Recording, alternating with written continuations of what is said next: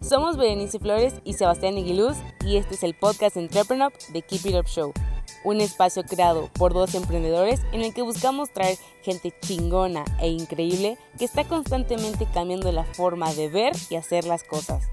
Cada martes, jueves y sábados podrás escuchar un nuevo episodio donde encontrar información clave que te ayude a impulsar tus ideas, tu empresa, pero sobre todo tus sueños. No importa qué te dediques, keep it up. Bienvenidos al episodio número 45 de The Keep It Up Show. Antes de empezar, si nos estás escuchando por YouTube, ayúdanos con un like, dándole clic a la campanita y suscribiéndote al canal. Y en Spotify, dándonos seguir.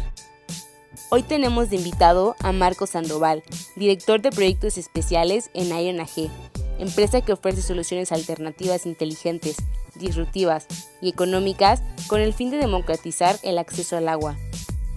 Hablaremos con Marco sobre los diferentes contextos del agua en México, cómo diversificar tus soluciones para un problema social y cómo varía la perspectiva como empleado y socio de una empresa.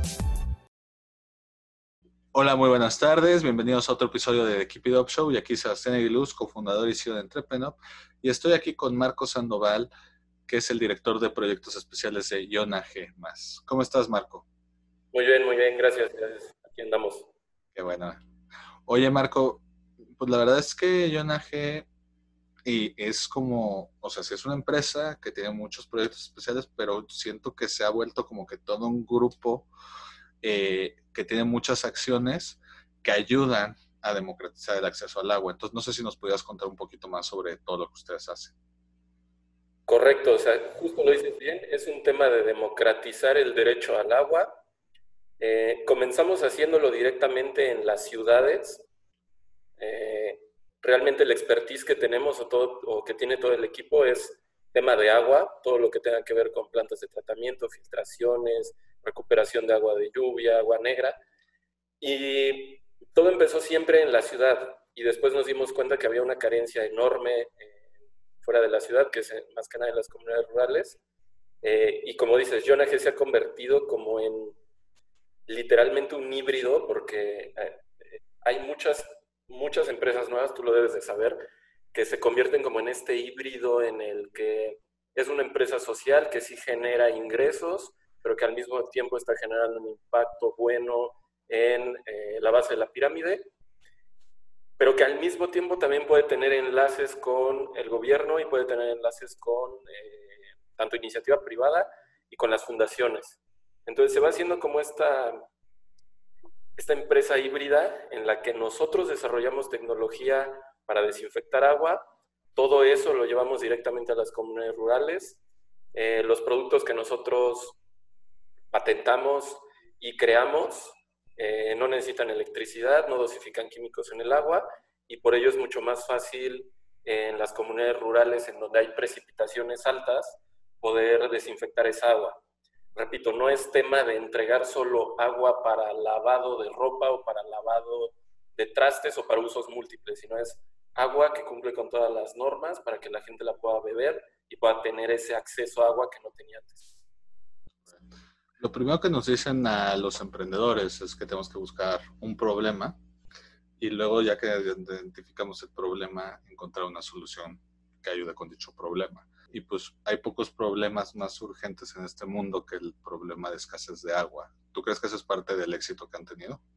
Mira, te voy a ser sincero, cuando empezó la empresa, realmente lo que estábamos pensando era en monetizar y en, decir, oye, esto sí puede ser un negocio, pero evidentemente, pues el crecimiento poblacional, el crecimiento de las ciudades, eh, te digo que nos dimos cuenta de estas pequeñas poblaciones que muchas veces ni siquiera el gobierno sabe que existen en, algunos lugares de la sierra de Chiapas o, bueno, en todos los estados en general. Eh, evidentemente hay una oportunidad de negocio ahí, son más de 12 millones de personas que no tienen acceso a agua, ¿no? O sea, tú me dirás si Yona o las empresas similares a Yona o los que nos dedicamos a agua, vamos a poder parar eso yo creo que ni aunque nos juntemos todos, lo vamos a tener que, lo vamos a parar, pero bueno, lo podemos mitigar desde, desde lo que cada uno hace. Eh, sí, sí es parte del éxito, porque todo lo que ha sucedido en el tema de emprendimiento va, vaya un poco eh, puesto en todo lo que es los objetivos 2030 de la ONU. Y el número 6 evidentemente es agua y saneamiento, acceso y democratización. Y aparte ya, ya lo manejan como un derecho humano, ya no solo es un tema obligatorio de que el gobierno te tenga que entregar agua y mágicamente con una llave salga, ¿no? Eh, entonces, sí es parte de eso y además todas las convocatorias, todas las aceleradoras, todos los que están premiando el Banco Mundial, eh, todas las organizaciones fuertes se están yendo al tema de agua. El tema de agua, nosotros así lo decimos, no es solo tema de que tengas para tomar un litro de agua, para que tengas para lavar tus trastes. Cuando te metes a bañar tienes un tema de, de gusto, porque tal vez vives en un lugar en donde hace mucho calor y te gusta y lo disfrutas y eres feliz. En una alberca, en un pequeño este, eh, pozo, los niños juegan en los charcos, o sea, tema de agua creo que, que impacta muchísimas otras cosas. El tema de agua impacta también a la salud. Si no tienes agua, como lo hemos visto en estas comunidades, es la segunda causa de muerte en niños menores de dos años en, México y es gigantesco y es solo por tomar agua sucia. Entonces, pues todos estos impactos que van de un lado a otro pues, pues generan que, no solo personas que estén dedicadas al tema agua se acerquen con nosotros, sino a temas de igualdad de género, temas de eh, cambio climático, etcétera, etcétera. Oye, Marco, y por ejemplo, en su caso, de nuevo, tienen diferentes proyectos, todos relacionados en el agua, y Yona Gemas es justo como que el núcleo de, y como decías antes, es una empresa social, pero y a mí me encanta ese, ese aspecto, por cierto. Pero aún así también han encontrado, ah, mm, digamos que no quiero decir que, que hacen lo mismo de otra forma, pero sino más bien diseñar para tener una fundación que ayuda, eh, otro tipo de marcas que siguen con esta labor de democratizar el agua, pero de formas diferentes. O sea, hay una parte del grupo que está enfocada a venderle a gobierno, hay otra que es, de aparatos para el consumo en la casa, hay otra que son botellas de agua, fundación, etcétera. No quiero spoilear todo lo que nos vas a contar, pero antes de eso, muy puntualmente, ¿cómo le haces como emprendedor para diversificar? Eh, a lo mejor no el problema que estás tratando de resolver, porque eso pasa mucho, de que me dedico, no sé, a energía solar y luego ahora abro otra que es de créditos financieros, por, por dar un ejemplo. Y aquí es como de, mira, son varias empresas o varios entes y todos, como que el núcleo es de esta parte de democratizar el agua, pero ¿por qué diferentes empresas y no la misma empresa con diferentes productos? Ok, lo que pasa es que eh, este tema de agua es muy variado y atraviesa por un montón de lados. O sea, atraviesa eh, por tema social, por tema de gobierno, por tema de derecho, por tema geográfico, ¿no? no es, eh, muchas veces cambia, o bueno, no muchas veces, evidentemente cambia el territorio geográfico que vive el sur de la ciudad o el sur del país con lo que pasa en el norte. Eso afecta mucho a todos los mantos acuíferos, la precipitación pluvial también eh, es todo un tema. Y dentro de la ciudad, pues todo lo que tenga que ver con eh, las construcciones nuevas, los edificios, las plazas comerciales, eh, el drenaje ya no aguanta. Nosotros seguimos creciendo, creciendo, creciendo, pero ya no aguanta. Entonces, tema de agua y por qué lo este, hicimos todo ese movimiento, aunque las tres nos dedicamos a eso, es justo eso. Eh, tienes que atacar puntualmente lo que sucede en tema de agua en la ciudad, a quién le concierne, cómo le concierne y qué actores juegan con ello. Cómo atacar el tema de agua en comunidades rurales, a quién le concierne y quién tiene que atacar a ello. Y en el consumo normal como seres humanos, como de día a día, de estar en el gimnasio, en la oficina, en la calle, en el tránsito, en todo eso, eh, nos dimos cuenta que hay mercado evidentemente para todo y además hay normas para todo. Por ejemplo, en ciudad, eh, las nuevas constructoras, eh, la gente que quiere poner nuevos, nuevos centros comerciales, nuevos hoteles, hay reglamento interno para que ellos tengan un tratamiento de agua o una recuperación de agua, ¿no? Entonces eso, eso para las ciudades tiene que ser algo sumamente tecnológico. Realmente la tecnología tiene que ser grande, las inversiones son fuertes y ahí casi siempre viene inversión privada. O sea, por ejemplo, los hoteleros o por ejemplo eh, los que hacen las, los nuevos, eh, las nuevas plazas comerciales. Y aparte de eso, vienen normas que van directamente hechas por Conagua y que se las exigen al constructor. Entonces, poner una planta de tratamiento de agua residual, jabonosa o negra en un hotel o en una plaza que va a albergar, no lo sé, este, 20 mil personas cada semana, entonces tienes que tener un tratamiento especial y eso es muy caro. Y eh, te decía, en las zonas rurales lo que sucede es que hay mucho, mucho, mucho sitio y mucho lugar alejado en el que ni siquiera el, gobierno, ni siquiera Conagua, ni siquiera Cedesol, ni siquiera los municipios son capaces de poder llevar agua entubada. Entonces tienen que buscar otras alternativas, eh, hacen, hacen pozos, eh, buscan agua en los manantiales. entonces es otra forma de entrarle. Y para, eso, para esos lugares rurales muchas veces ni siquiera hay luz. Y poner infraestructura ahí es sumamente caro. Por eso el gobierno ni lo hace. La verdad hay muchas veces que no le interesa y no lo hace, pues porque no es un tema, pues, político que les deje por ahí algo específicamente fuerte. Pero se han abierto nuevas posibilidades para, que, para llegar a esas comunidades. Y el otro es lo que te decía, la responsabilidad de cada uno que está en su casa, que muchas veces solo piensa que abriendo la llave sale agua y es magia, ¿no? Y que la puedes desperdiciar como sea. Y esa responsabilidad también de consumo, pues es otro nicho que nosotros nos fijamos, en el cual también queremos hacerle ver al consumidor que puede consumir agua de una forma en la que puede ayudar a estas comunidades para tener también, también acceso. Oye, Marco, y ahorita con lo que estás diciendo de que yo estoy de acuerdo que hay diferentes reglas para diferentes agentes y pues que no puedes jugar de mismo de todos. ¿Te ha pasado que, por ejemplo, un producto que que ya vendían para, no sé, la iniciativa privada, hubiera limitantes por, por ser en una licitación o para otro tipo de mercado, simplemente porque es que tú ya estás vendiéndonos demasiado de esto? No, no, al contrario, lo que ha sucedido es que ha abierto. Entonces, eh, las, las empresas privadas se dirigen directamente con nosotros cuando tengo que hay tal vez entre ellos contratos directos pero el gobierno desde hace, eh, a ver si no me equivoco, creo que desde 2016 ha abierto las posibilidades para que productos como estos, con esta innovación, eh, puedan mitigar toda esta falta de acceso a agua a las comunidades y a zonas periurbanas. Entonces eso lo que hizo fue abrir una brecha gigantesca para nosotros y para otros actores, en el sentido de que los productos que nosotros nos costaba, porque realmente eso, eso sucedía, nos costó un poco más de trabajo ponerlos en iniciativa privada.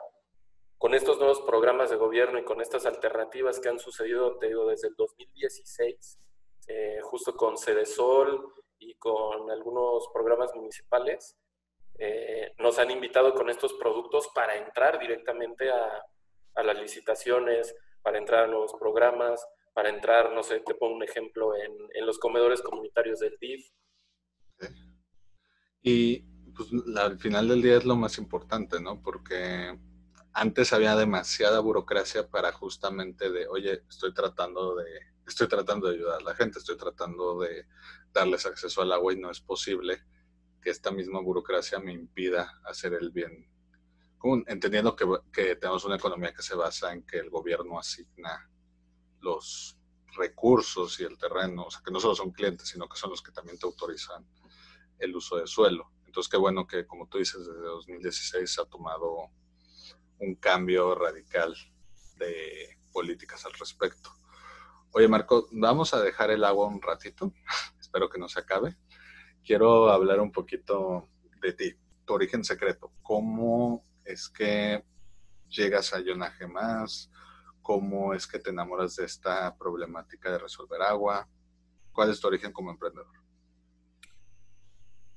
Eh, yo creo que el origen, independientemente de que cómo haya llegado a Iona G, creo que viene desde, desde antes, ¿no? sea, creo que un poquito de información sí es, no estaba, no conocía el ramo del agua, pero sí estaba siempre medio preocupado y era de estos güeyes medio rojillos en la escuela de hay que hacer que exista justicia y hay que pensar en esto. Entonces, creo que más o menos desde ahí.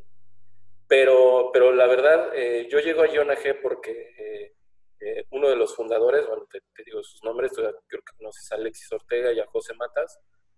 Alexis yo lo conozco desde hace muchos años. Llegué a trabajar antes de que existiera Iona G, llegué a trabajar con él un tiempo. Y cuando empezó Iona G, cuando empezó todo, todo el tema de la nueva empresa de Iona G, alrededor del 2013, eh, yo hablé con Alexis, yo estaba saliendo de la universidad, tenía por ahí este, eh, daba un poco de clínica en psicología, eh, no mucho, estaba ahí en eso, en algunos talleres de, de, teoría. Y me acerco con Alexis y él me dice, oye, aparte de todo el tema de tecnología de agua que tenemos en ciudad, estamos por estrenar una nueva empresa que se va a dedicar al tema de agua, pero va a ser en zonas rurales, eh, en lugares alejados, con, con toda esta situación complicada geográficamente. ¿Qué onda? ¿Le quieres entrar? Yo le dije sí, o sea, de le, dije que sí, en ese entonces también lo necesitaba, pero le dije que sí, me acuerdo que le dije, si voy a estar detrás de un escritorio, me voy a cansar un poquito, eh, me gustaría estar en, otras cosas. Y él me dijo, no te preocupes, eh, vas a estar con la gente en campo, conociendo contexto, conociendo la cultura de alrededor de casi todos los estados del país, que sí ha sucedido, me faltan pocos estados por conocer. Eh, he conocido un montón de cultura, he conocido a muchísima gente increíble, he conocido gente horrible, he conocido políticos increíbles y he conocido políticos espantosos también. Pero todo eso nació de, esta invitación y poco a poco, primero yo me fui integrando a todo lo que eran los, los proyectos sociales en comunidad, ir a conocer el contexto cultural, cómo intervenir directamente con la gente. Entonces, eh, tengo que todo eso sucedió en, en, tema como social y ya después, poco a poco, que ahorita te, te cuento cómo fue evolucionando todo el tema de, de cómo nos dimos cuenta que éramos una empresa social y de cómo nos dimos cuenta que éramos emprendedores, porque no lo sabíamos, no teníamos ni idea, no conocíamos ni el contexto, ni conocíamos eh, los conceptos que ahora se utilizan en, en, todo este ámbito de emprendedores, no los conocíamos, no teníamos ni idea. Y, así, así, entré con Jonah a trabajar ahí. ¿Tú crees que al no ser un cofundador como tal, pero volverte parte clave de la empresa, te da una perspectiva tanto muy adentro como muy, pero como también externa que de los fundadores que puede ser valiosa. Me parece que, que lo que sucedió es clave. Digo, ahorita, ahorita, te cuento cómo fue que me, que aparte de ser eh, director de la empresa, me volví socio de ellos dos en la fundación que ayuda a la empresa, pero, pero fue clave. Te digo, al principio eh, al principio lo que sucedía es que yo estaba pues en la puerta de, ser un empleado, ¿no? Entonces veía cosas y, de repente pues puedes decir, oye, esto no me late, esto tampoco, y te ponías del lado tal vez de, alguien más y no tanto de los, de los fundadores, pero creo que ha sido bien valioso porque he estado de los dos lados y ahora lo que sucede es que tanto entiendo la perspectiva directa de los fundadores y de la gente que comienza en esto, y que, aparte ya me ha tocado hacerlo, pero también entiendo y te sensibiliza un montón con toda la parte de la gente que trabaja contigo, de los derechos que, que ellos pueden tener, de las aflicciones, del día a día, de su trabajo, de un montón de cosas. Entonces sí, eso, eso creo que es, es clave y justo este, pues a mí me ha sucedido eso. Perfecto. Y pues ahora que tocaste el tema, cuéntanos cómo nace todo esto de vamos a seguir con la empresa, pero vamos a abrir una fundación. ¿Cuál es la lógica detrás de, de tener tanto una empresa social como una AC? Porque normalmente se van un extremo o al otro. 100% casi te diría que la gente y los proyectos. O sea, el, como te comentaba, el tema, el tema de guion G para, para, llegar directamente a ventas y a poder salir adelante, pues evidentemente fue mucho trabajo con iniciativa privada, pero cuando se abre toda esta brecha y todos estos programas con gobierno, sucede, suceden dos cosas buenas, pero también suceden dos cosas malas. Las buenas son que tienes un montón de trabajo, que ya sabes hacia dónde dirigirte y que aparte lo vas a monetizar, sabes perfectamente que lo vas a poder monetizar. Las partes malas son que sí está jugando un tercero que de repente no tiene la expertise que tú tienes. Que por ejemplo el gobierno no tiene el expertise que nosotros tenemos en el sentido, ¿no? Entonces, eh, se abren un montón de posibilidades, empezamos a hacer proyectos, proyectos enormes de instalación de sistemas de captación, de llevar los sistemas de desinfección así a más de 4.000, 5.000 casas en diferentes comunidades. Pero también viene pues esta parte de tener que sensibilizar también al gobierno, de decirle, oye, ¿sabes qué? No es solo llegar a aventar tecnología y te vas y todos contentos, porque la gente muchas veces no lo entiende, ¿no? O sea, el contexto cultural de la gente no, no está como para decirle, oye, te vengo a traer una planta gigantesca potabilizadora en la que le tienes que mover todo esto. La gente no lo va a hacer, muchas veces le da miedo. Esa fue la gran diferencia entre lo que hacíamos antes con lo que desarrollamos con Iona G, que no necesitas mantenimiento, no necesitas químicos, no necesitas energía.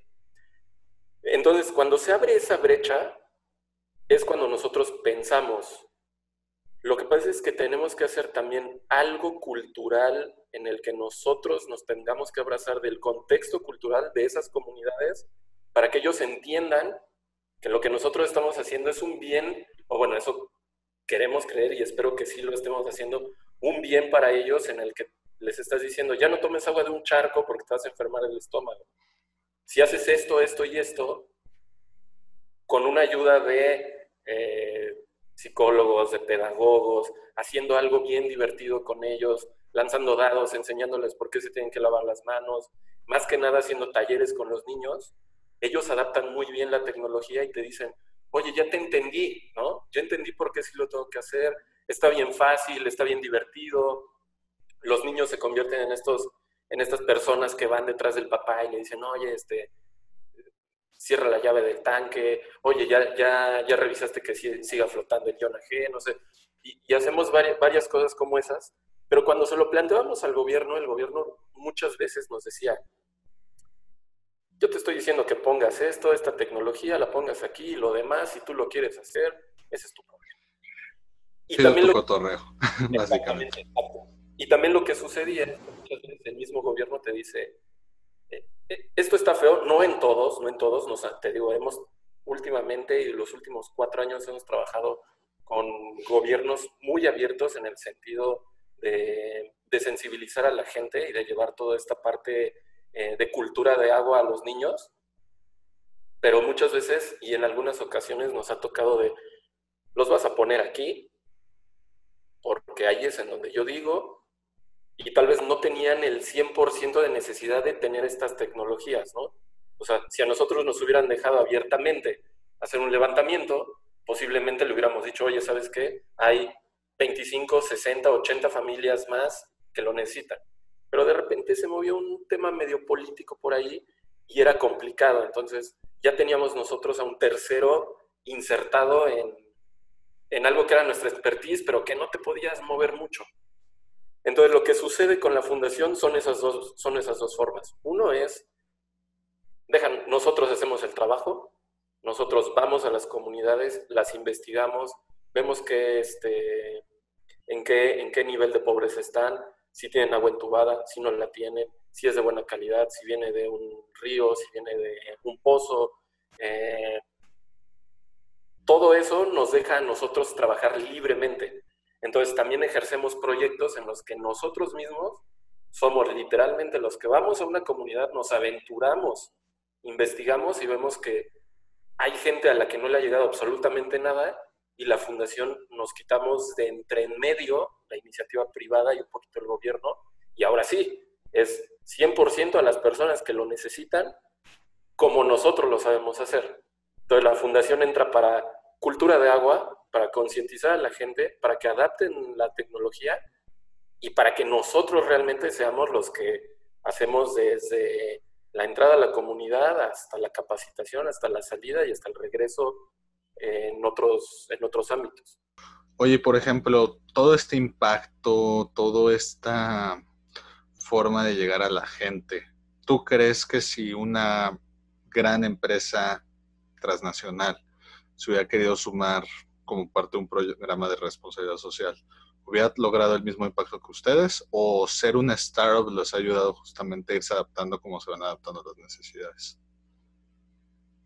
Está buena la pregunta. Lo intento.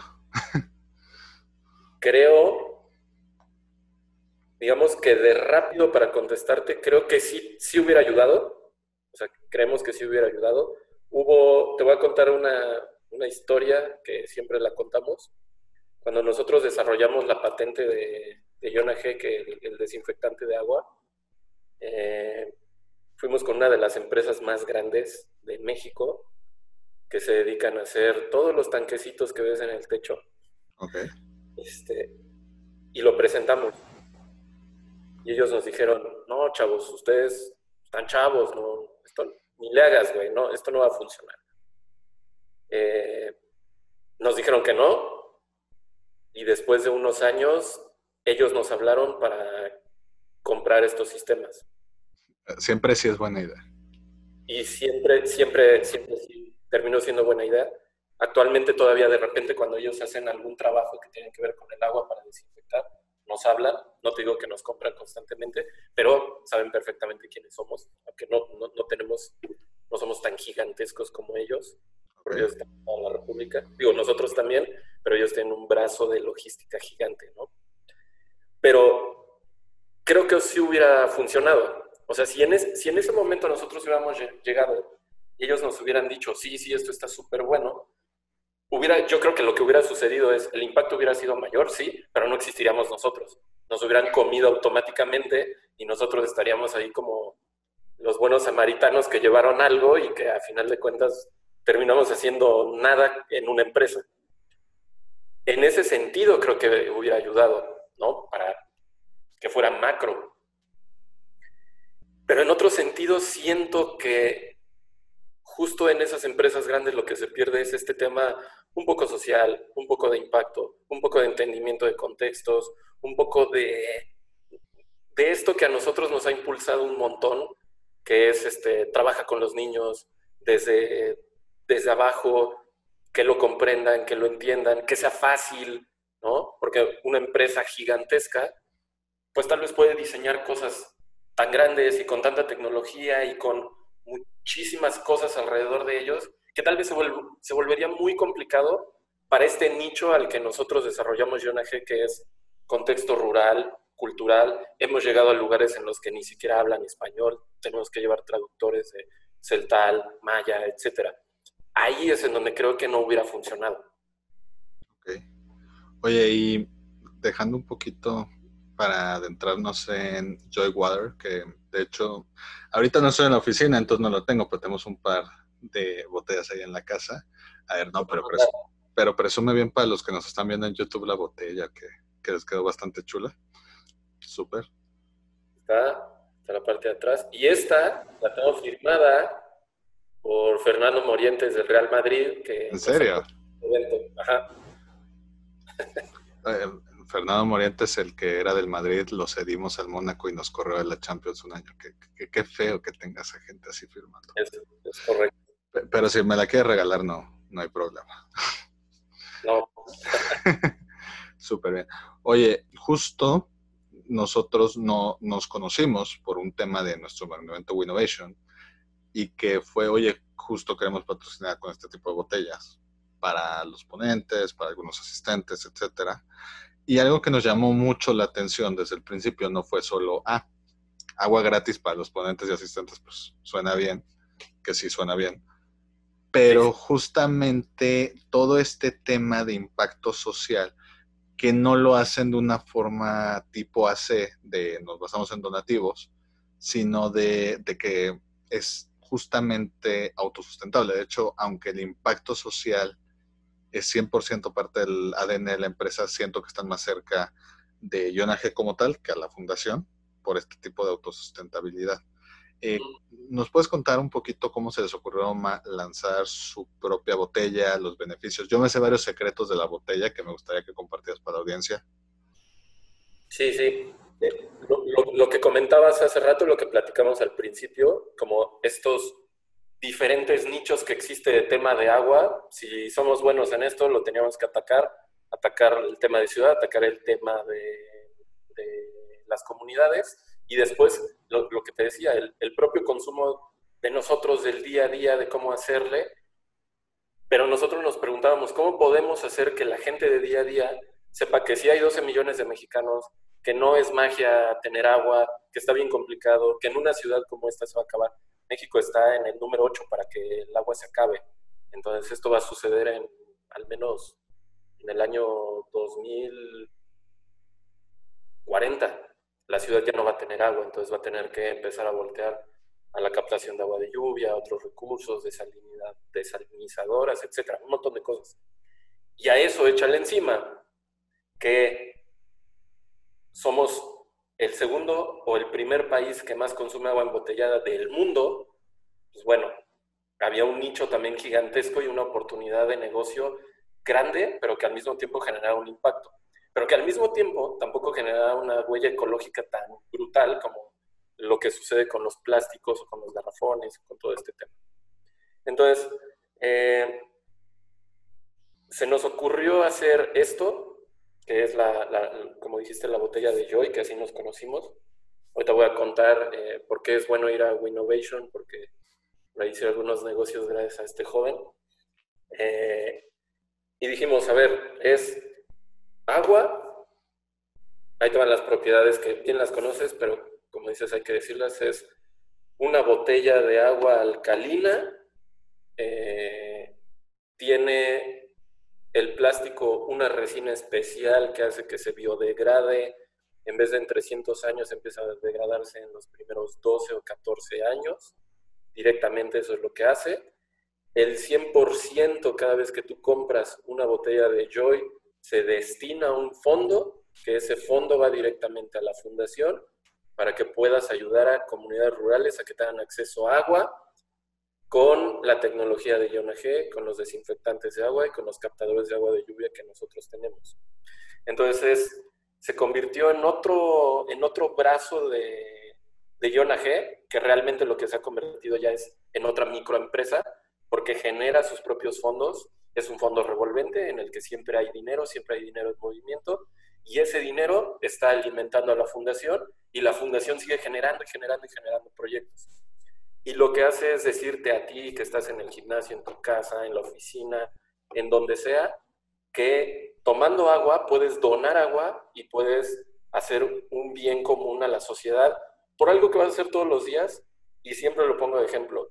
Tú entras a un Oxxo y te lo juro, te lo juro que no importa si eres, tal vez eh, algunos sí, no, no puedo generalizar, pero muchas veces lo que pasa es que si estás interesado en el medio ambiente, si estás interesado en energías renovables, si estás interesado en esto.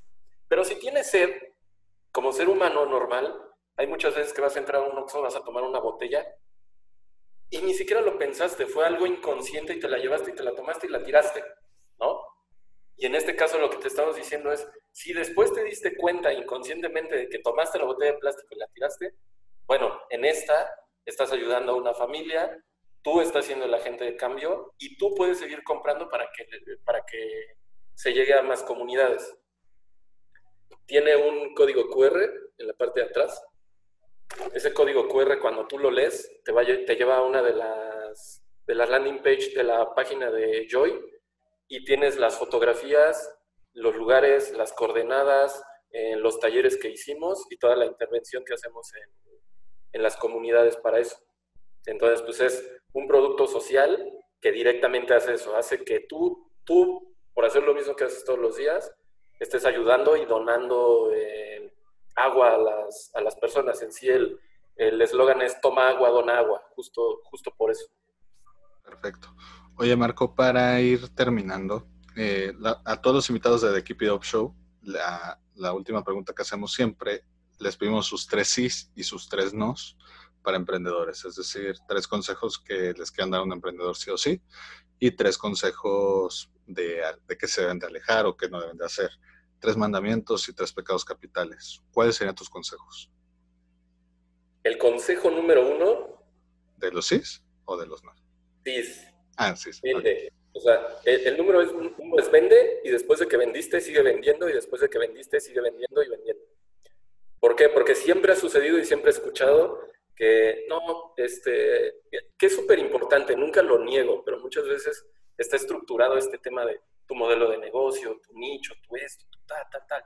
Pero si de repente ya lo viste, ya tuviste esa oportunidad, llegaste a ese nicho y hubo una oportunidad que se abrió y vendiste, no trates ahorita de, ah, ese, es el siguiente, no trates después de eso a entrarle a, oye, este, necesito un inversionista, oye, necesito ganar un premio. Los premios y los inversionistas vienen de añadidura cuando vendiste, cuando ya viste la problemática y si ya estás este, haciendo algo para resolverla. Ahí van dos. El tercero, ¿sabes qué? El tercero es clave. Júntate con gente, si no es mejor que tú, con gente que, que sepa lo que está haciendo. Delega un chingo de cosas, tienes que delegar, si no, te vas a morir. Y la otra es, si no estás bien contigo, porque muchas veces decimos, ah, es que en la empresa, es que la gente, es que tú tal, está bien contigo. Si estás bien contigo, vas a ver que va a ser más fácil el, tema. Perfecto. ¿Y los nos?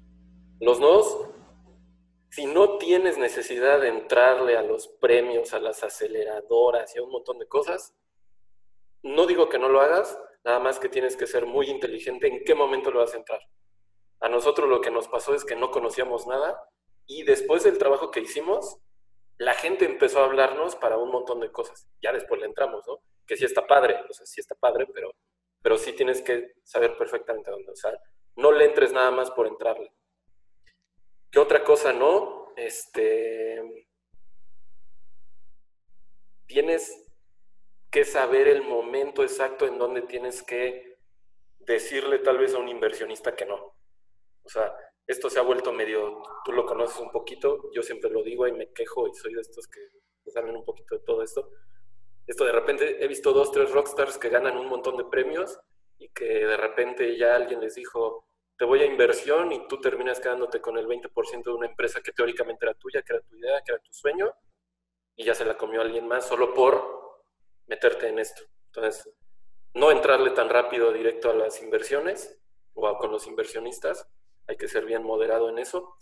Este, ¿Qué otra cosa? No, pues no dejes de hacerlo. Es el último. Si ya estás metido en esto, si estás eh, pensando en algo, pues ya no dejes de hacerlo, ¿no?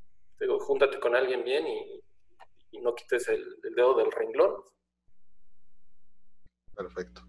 Oye, Marcos, si alguien quisiera adquirir sus servicios, ya sea de Jonah Más, de la Fundación, de Joy Water, ¿dónde los pueden localizar en redes? En redes eh, estamos como, la fundación está como Water for Happiness con número 4, Water for Happiness, eh, en, todas en las redes sociales, tanto en Instagram como en Facebook. Y Iona G más, Iona G y el signo de más al último en Facebook y en Instagram. Eh, www.yonag.com.mx, pero sí recomiendo que siempre que sea por medio de las redes. Este, las revisamos constantemente y ahí ha llegado muchas cosas. Perfecto. Oye, Marco, pues... les voy a contar lo, de Innovation. Ah, claro. Porque es, este, es, es, muy buena plataforma, el evento está muy bueno. Yo se lo dije, te, te lo dije una vez, este, se escuchó mala onda, pero te dije, oye, no, no esperaba que estuviera tan bueno. Y la verdad sí, sí está muy bueno, eh, vale mucho la pena, hay muy buenos speakers. Y de ahí, de ahí salí con eh, un amigo tuyo, que aparte tiene una empresa súper chida y que su historia está súper chida, que es eh, Freddy de Moyo. Entonces, de ahí tuve la oportunidad de que de ahora en adelante, después de todo este tema de la pandemia, evidentemente, ya cuando se pueda, Joy Water va a estar en, en Moyo y todo surgió de ahí de Winnovation, entonces ya te lo había agradecido, pero pues, de todos modos otra vez. No, a ti. Y qué bueno que pudieran hacer dos empresas increíbles sinergia gracias a, bueno, no gracias a, pero que se pudieron conocer en Winnovation, que justamente es uno de los planes que tenemos de emprendedores ayudando a emprendedores. Entonces, oye Marco, pues yo nada más quisiera agradecerte por el tiempo. Espero que te hayas disfrutado la plática tanto como nosotros y como decimos en el programa, keep it up.